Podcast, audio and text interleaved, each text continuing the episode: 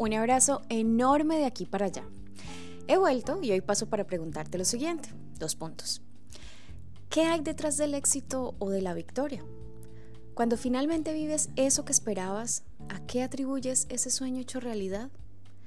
Es fácil decir que Dios nos pone a prueba para llevarnos hacia el cumplimiento de su propósito, pero ¿acaso no nos permite también vivir eso que en algún momento anhelamos?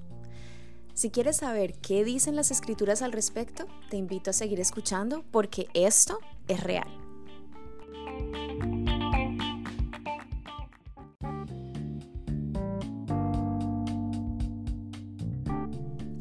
Cuando alguien me pregunta por qué estoy viviendo fuera del país, siempre contesto que desde pequeña soñé con esto.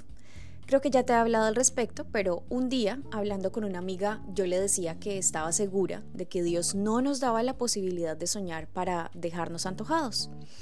Hoy creo que eso es cierto, y no solo porque Dios me ha permitido cumplir más de un sueño, sino además porque las escrituras así lo confirman.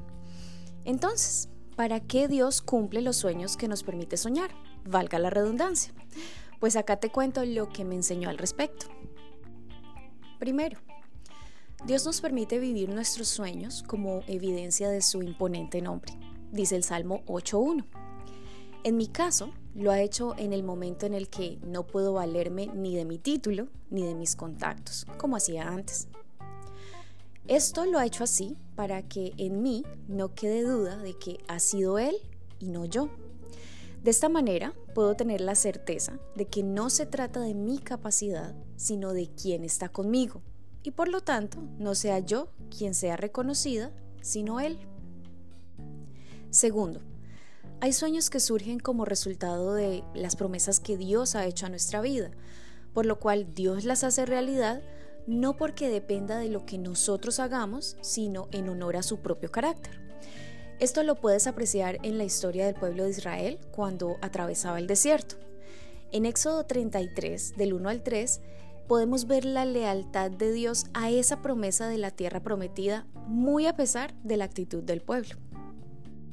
Tercero, a través de la obra de Jesús, los sueños cumplidos son una manera más en cómo Dios nos permite recibir su misericordia y su gracia.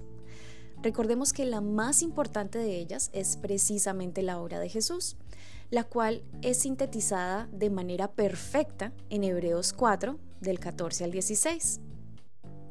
Y cuarto, Dios nos permite ver hechos realidad nuestros sueños porque es una forma más en la que Él nos muestra su bondad. Cuando logramos ver ese atributo de Dios manifestado en la vivencia de esas situaciones que ahora son realidad, es inevitable sentir agradecimiento. Y como dice el Salmo 118.1, den gracias al Señor porque Él es bueno, su gran amor perdura para siempre.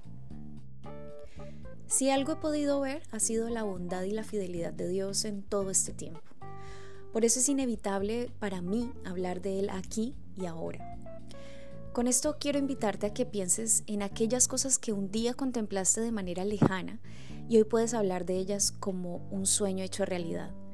Estoy segura de que el agradecimiento y la adoración hacia Él van a ser inevitables. Ora a Dios y da gracias porque esto es real. Un abrazo y te espero el lunes o martes. Chao.